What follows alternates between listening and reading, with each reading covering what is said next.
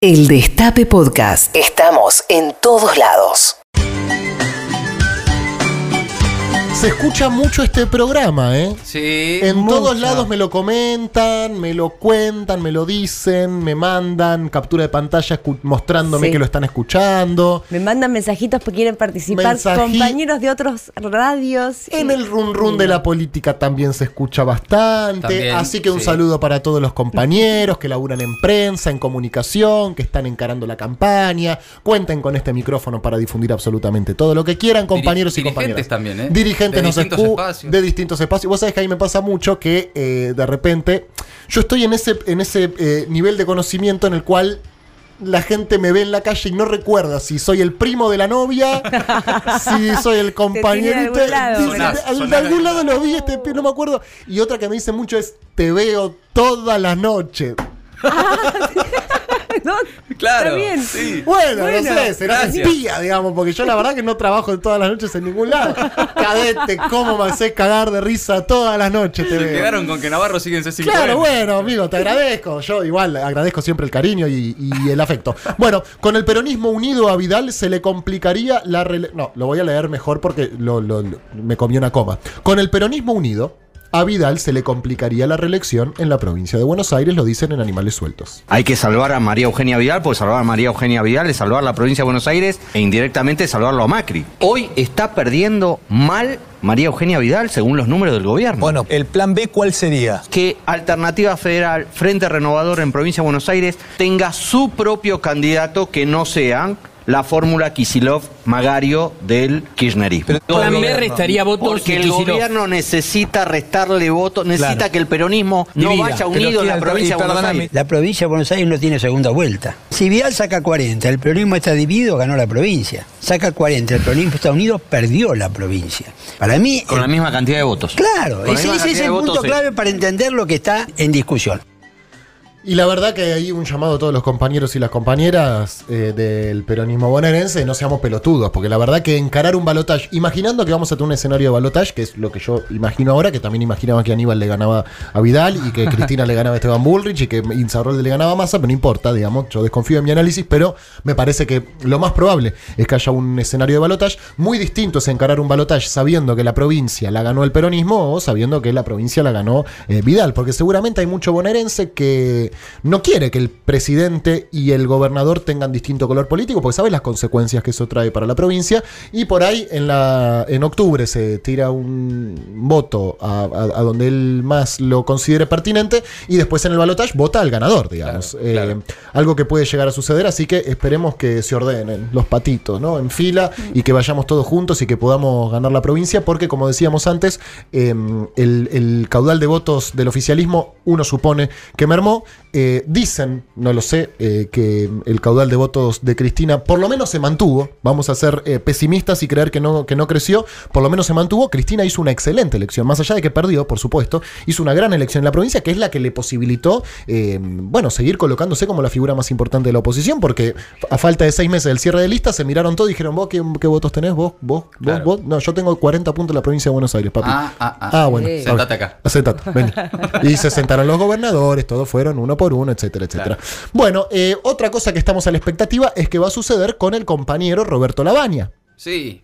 La el ministro de la el- baña, ¿no? En la expectativa de la baña, porque como, como hemos dicho acá, intuimos, sospechamos, eh, aventuramos que le saca más votos a Macri que a nosotros. Yo creía lo mismo de Randazzo, igual tengo que decirlo. También, yo- no, cuando uno se equivoca, se equivoca. Y cuando uno se equivoca permanentemente, se equivoca permanentemente. Yo no sé si le quita más votos a Macri o a nosotros. Lo que sí sé es que parece que quieren que se baje a cambio de darle unos morlacos. Lean lo que denuncia Jorge Fontevecchia. Dicen que nada hará cambiar de idea la baña, a pesar de los múltiples ofrecimientos que recibe tanto desde el gobierno como desde sectores empresarios en dinero para que baje su candidatura, ya que sin una alianza con Massa directamente le restará votos a Macri se rumorean ofertas de 8 millones de dólares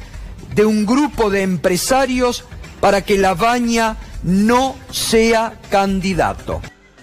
Eh, vamos a arrancar una vaquita.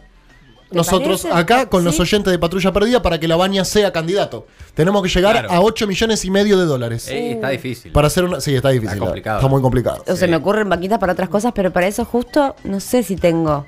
Pero. Pero que no se baje el compañero. ¿Cómo hacemos? Hay que hablar con el Vasco Amondarain. Sí, entre Y otros, y- claro. Entre otros. Y rogarle que no se baje. Vasco, querido compañero, amigo. Eh, la verdad que a esta altura todo es posible, pero también todo indica que la baña está convencido Está de convencido. ser candidato. él Del consenso. cree que va por con sí. El consenso en la baña. El consenso es el nombre del espacio, el Sí. consenso 19. Claro. No, que no tiene tanto una Ah, cosa ah, así sí, que. no es uf, una cosa decís, Que consenso. consenso. No. ¿Para que me está abrumando este consenso? Ahora es muy curioso que quienes lo subieron ahora quieran bajarlo también. ¿no? Se- Porque Son los mismos, mismo ¿no? sector. Exactamente, son los mismos, vamos a llamar el, el círculo rojo. Ponele, claro. Algunos sectores del según empresariado argentino Fontevecchia, el empresariado argentino, hay empresarios que, según Fontevecchia, que los debe conocer. y lo- supongo que los conocerá, el director de perfil, le ofrecieron esa guita. Y mientras tanto, justamente por esa publicación, el juez Dilelo dijo que va a iniciar una investigación para saber qué es lo que pasa.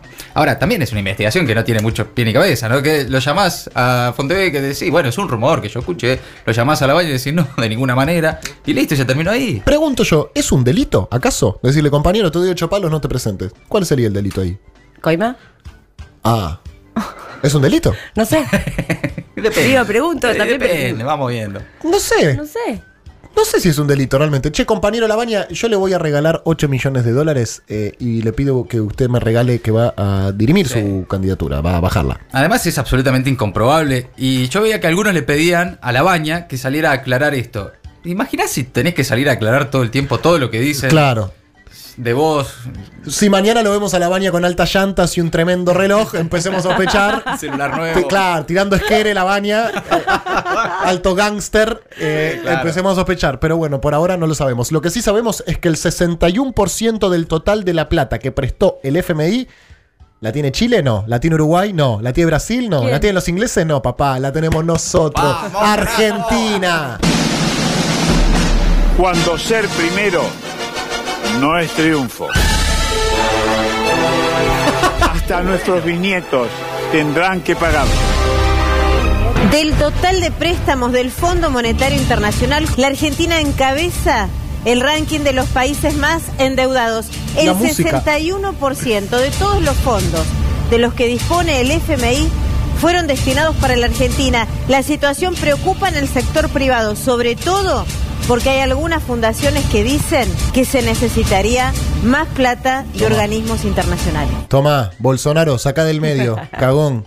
A mí me, me impactó tanto y me gustó tanto la musicalización que no pude prestar atención a lo que decía. No, sí, no sabemos lo que decían, pero era una música realmente Bien que te ponía. película, Sí, está bien. buenísimo. Eh, estamos hasta las manos. Me encanta esto. Si vamos a pedirle plata al FMI, seamos los que más plata Claro, le piden. Si vamos uno. a tener inflación, seamos los que más. Porque la verdad que pasé segundo, tercero, están Sí, los chilenos, claro, realmente. sí. Nosotros tenemos que estar ahí adelante de todo. Eh, uno de los grandes eh, mitos de la historia argentina es que si comes eh, sandía con vino, te morís. Otro de los grandes mitos de la historia argentina es que eh, Horacio Rodríguez Larreta gestiona bien. Fíjate que en Caballito, eh, en uno de los barrios más ricos del distrito más rico del país, que gobierna el macrismo hace ya 15 años más o menos, un jardín de infantes y una escuela primaria no dan clases des- desde hace algunos días porque hay ratas.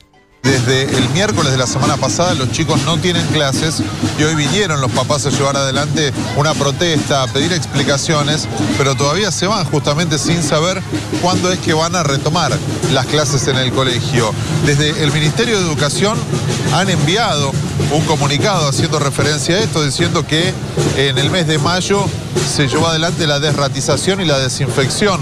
Eh, comunicado del Ministerio de Educación que no tiene todavía, eso sí, la fecha en el que los chicos estarían regresando a, a las clases. Esa es la parte que todavía resta por saber. Bueno, ratas en una escuela pública en el barrio de Caballito. ¿Qué tal? No, Bien. es increíble. ¿no? Es increíble. No, bueno. Es increíble en la ciudad. supuestamente, distrito más ¿no? rico del país. del país, la mejor gestión. Y bueno, hay ratas en las escuelas. Exactamente. En el otro lado del continente, eh, más precisamente en el norte, más precisamente en Manhattan, instalan bolsas de boxeo en las calles para combatir el estrés Ah, de la gente. La Organización Mundial de la Salud eh, declaró que el síndrome del trabajador quemado afecta tanto al nivel físico y mental que puede llegar a hacer estragos en la salud. Entonces, un grupo instaló en plena ciudad un saco de boxeo antiestrés. El objetivo es que cualquier persona que necesite descargar su ira pueda hacerlo. Bueno. Lo necesito. En dos meses la- las pone la reta en la calle también. Ah, Sí. totalmente. Si encuentra el negocio, alguien que las venda, un- más o menos un negocio. No, pero acá se las van a revender en minutos. Decir no, que no. Caputo no fabrica bolsas, ¿no? Decir que. Caputo no fabrica. Calcaterra, ¿no? Mm, Bolsas de Oh, ¿En qué tema nos metimos? boxeo. se las toman por ahí. En Villa Gobernador Galvez, una mujer demandó al hotel al que iba con su amante luego de que su marido la descubriera. Este aplauso es para usted. Separación escandalosa. Esto pasó en la provincia de Santa Fe, Villa Gobernador Galvez, cuando una mujer decide ir con su amante a un hotel alojamiento, pagar esa noche con una tarjeta de crédito que era la extensión de una tarjeta de su papá. ¿Qué es lo que pasa cuando llega el resumen? A modo de broma, su papá, adelante de su marido, le hace referencia a este ítem que aparecía claramente detallado en el resumen. La mujer que decidió hacer una denuncia por este, perjuicios al hotel alojamiento. Dice, ¿cómo me vas a cobrar la noche de, de motel? Y vas a especificar, no vas a guardar mi intimidad. Bueno, la justicia, ¿qué dijo? La justicia dijo, señora, usted se tiene que hacer cargo de lo que hizo. Pero no se agorra. Pero ¿cómo vas a pagar el telo con tarjeta? También. Claro, bueno, es Dejate de hinchar la bola, Sí, pasá sí, por sí, el cajero, sacá 500 pesos. Tienes razón, Pedro. Cuando está caliente, está Este caliente, eso es verdad. Cuando está ¿Cuánto caliente, está caliente. 500 mangos. Cuando está que te ¿Cuántos? coge, No, no sé. que te coges encima. que te coges Sí, encima, claro. Sí. ¿Viste? Eh. Cobra, cobra. Pago- Pero ¿Cuánto sale? No tengo ni idea. ¿Cuánto sale? Llamemos un telo. Llamemos un telo Llamemos un telo y averigüemos. Me acuerdo que en un momento había un quilombo que era que no te dejaban entrar de a tres. Bueno, sí, y los... eh, Los liberales. los- claro, y los propietarios de... Esto desde la época de la dictadura, esta, esta resolución de la época de la dictadura, para eh, que no se permitieran reuniones de más de dos personas. Claro, Tanto en la calle sabía como- que venía de ahí. Viene de ahí. No tiene que ver con la promiscuidad. No, viene de que no se junten más de dos personas y haya, no sé, en un telo una organización eh, terrorista, para- bueno, etcétera, ¿no? Ah, no es que les preocupa la trompeta, No, digamos. no, no, no. Pero, ¿qué pasa? Los propietarios de telos hace poco empezaron una campaña para que se permitiera, porque. Claro. Y por una cuestión de clientela. Sí, ya no alcanza. Igual eh, se paga lo mismo, supongo que se paga lo, lo que pagas es la habitación. Yo supongo que sí. Porque también es buena eso. pregunta. Vamos de a cuatro, dos al baño y dos adentro y dividimos los gastos.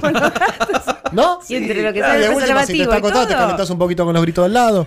Y si de todas maneras escuchás. Claro. Eh, mañana la investigación de Patrulla Investiga Por favor. Claro. va sí. a ser sobre esto. Sí, por supuesto. Eh, ¿Es un compromiso de la producción? Ya está, ah, ya está hecho. Ah, qué ¿Ya impresionante. Ah, ok. ¿Cómo No. Esto, esto es para fondo. Por eso pusieron. verdad. No, es que esta producción. No. Cuando nosotros sí. fuimos, la producción Sí, ya fue, vino, investigó. 1100 mangos vale una hora, dice acá el Puchi Montivero. Eh, pará, loco.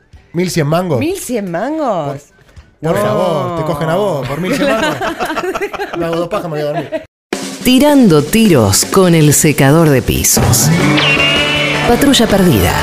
Con Pedro Rosenblatt. De 13 a 15 por el Destape Radio. El Destape Podcast. Estamos en todos lados. El Destape Podcast.